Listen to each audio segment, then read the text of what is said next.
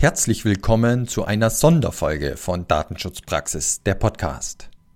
Heute geht es um einen Teilbereich der Tätigkeit als Datenschutzbeauftragte, nämlich der Beratung in datenschutzrechtlicher Hinsicht. Unsere Interviewpartnerin ist Regina Mühlich, Vorstandsmitglied des Berufsverbands der Datenschutzbeauftragten.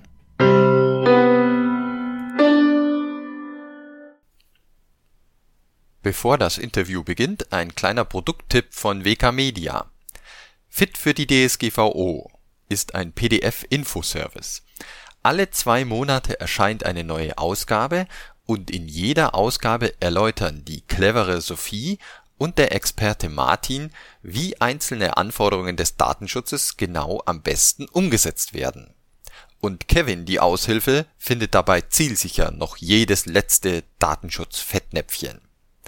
Mehr erfahren Sie unter u.wk.de/podcast 22.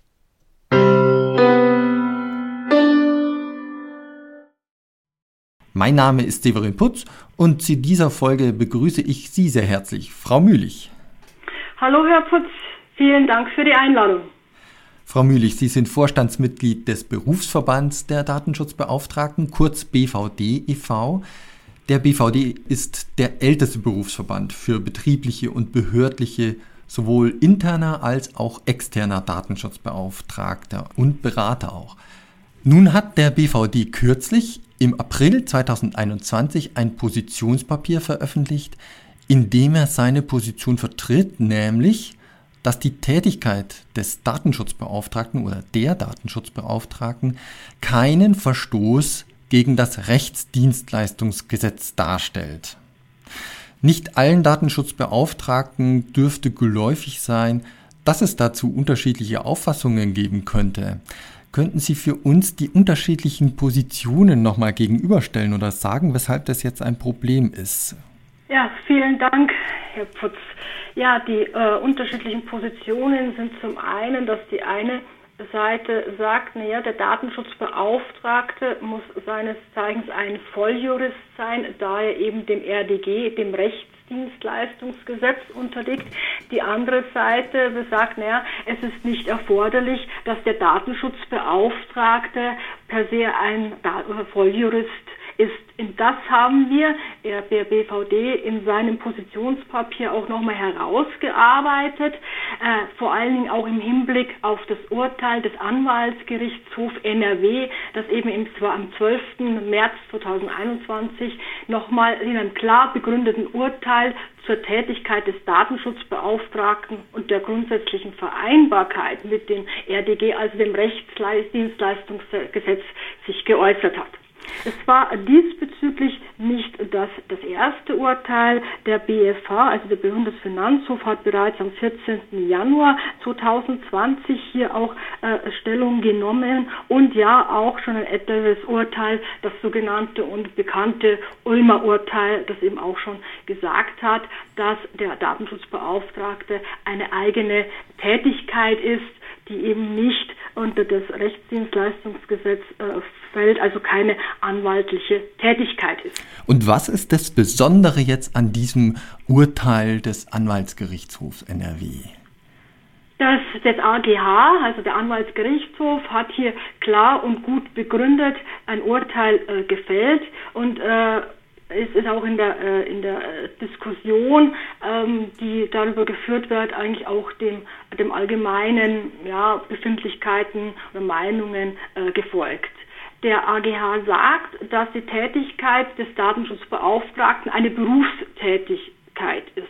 Das ergibt sich aus dem Berufsbild des Datenschutzbeauftragten, das eben auch in diesem Sinne der Bundesfinanzhof bereits im Januar 2020 so entschieden hat. Äh, der auch das berühmte Ulmer Urteil aus 1990, also das Landgericht Ulm, hat in seinem Beschluss festgestellt, dass der betriebliche und behördliche Datenschutzbeauftragte einen Beruf ausübt, weil sie mit ihrer Tätigkeit einen auf Dauer berechneten und nicht vorübergehend Beitrag zur gesellschaftlichen Gesamtleistung erbringen.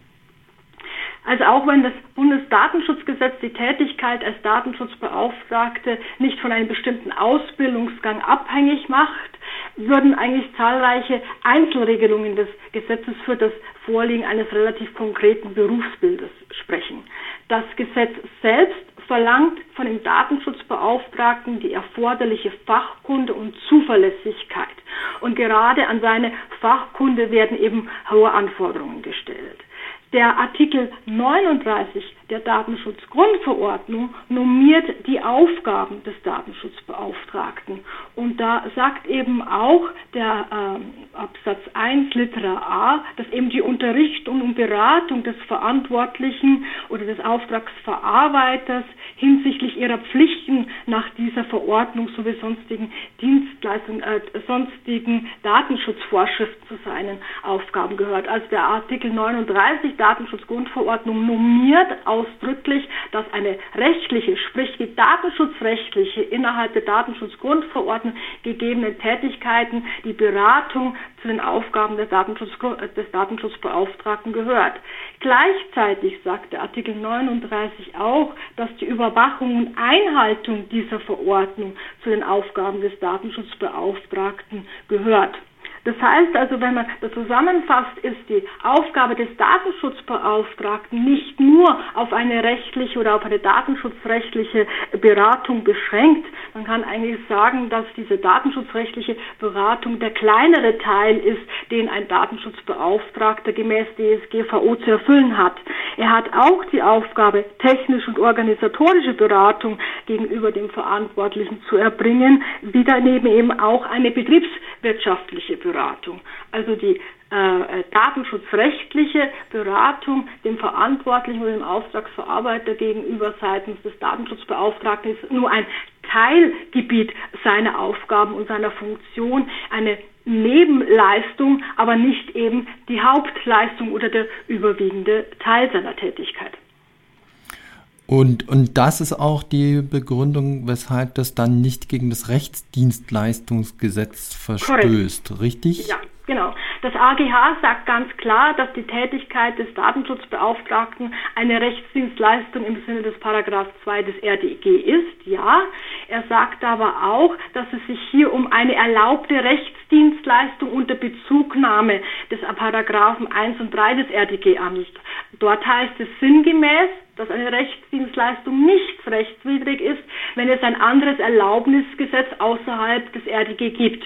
Und Artikel 39 Datenschutzgrundverordnung, der ja in seinem Wortlaut die Rechtsdienstleistung eigentlich ausdrücklich erwähnt, ist eben so ein Erlaubnisgesetz. Das heißt dort, wie gesagt, ausdrücklich, dass die Beratung und Unterrichtung über die Rechte und Pflichten nach dieser Verordnung zu den Aufgaben des Datenschutzbeauftragten gehört. Nicht mehr, aber eben auch nicht weniger. Eine Frage, die sich dann auch aufdrängt, ist, gibt es jetzt ähnliche Konflikte mit Rechtsdienstleistung und DSGVO auch in anderen DSGVO-Ländern? Nein, das RDG, das Rechtsdienstleistungsgesetz, ist ein, ein deutsches Recht. Das heißt also, die Konstellation oder diese Schnittstelle haben wir nur eben in Deutschland. Andere EU-Ländern ist diese Konstellation ja, der Datenschutzbeauftragte müsste aber Volljurist sein, nicht gegeben.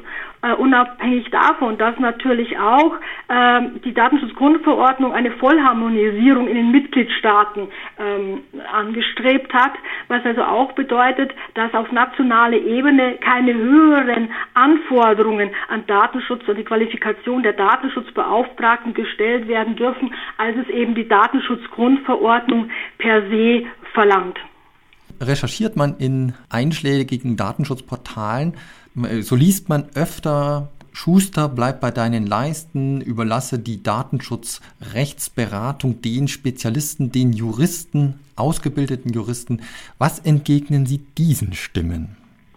Also ja, ich vertrete auch die Meinung, Schuster bleibt bei deinen Leisten. Ja, also auch in der Beratung, wo ich keine Ahnung habe, sollte ich das eben an einen Kollegen oder einem Experten weitergeben. Aber wie gerade eben auch dargelegt, normiert ja gerade die Artikel 39 der Datenschutzgrundverordnung, dass ein fachkundiger, qualifizierter äh, Datenschutzbeauftragter durchaus und sollte auch eben in der Lage sein, datenschutzrechtlich zu beraten.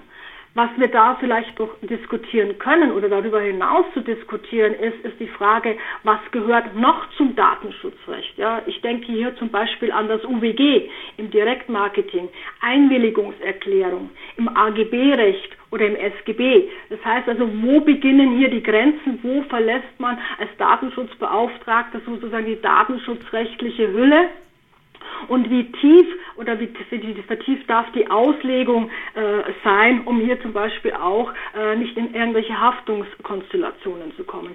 Also das ist eine Thematik, die sicherlich noch zu diskutieren ist. Wo sind da die Grenzen? Wo muss ich als Datenschutzbe verlasse ich als Datenschutzbeauftragte eben wirklich diesen datenschutzrechtlichen Rahmen aus der Datenschutzgrundverordnung? Aber wie gesagt, diese Thematik äh, habe ich auch in anderen äh, Beratungsberufen. Und weil Sie auch gesagt haben, Schuster bleibt bei deinen Leisten. Ich meine, an die Qualifikation eines Datenschutzbeauftragten werden durchaus auch unterschiedliche Anforderungen gestellt. Ja. Ein Datenschutzbeauftragter, der in einem Rechenzentrum benannt ist, braucht sicherlich noch einen Qualifikation, anderen Qualifika äh, Qualifikationshintergrund als äh, ein Datenschutzbeauftragter, der zum Beispiel für ein Krankenhaus tätig ist oder in einem Krankenhaus als Datenschutzbeauftragter benannt ist. Das heißt, sowie als Volljurist, als Rechtsanwalt, als auch als Datenschutzbeauftragter muss ich mir natürlich überlegen und darüber klar sagen, sein, ob ich meine Mandanten in diesem Bereich, in diesem Leistungsgegenstand, in dieser Branche, wo er tätig ist, auch wirklich kompetent und fachmännisch beraten kann. Welche Empfehlungen haben Sie für die Verantwortlichen im Sinne der DSGVO zur Bestellung eines Datenschutzbeauftragten in diesem ganzen Zusammenhang?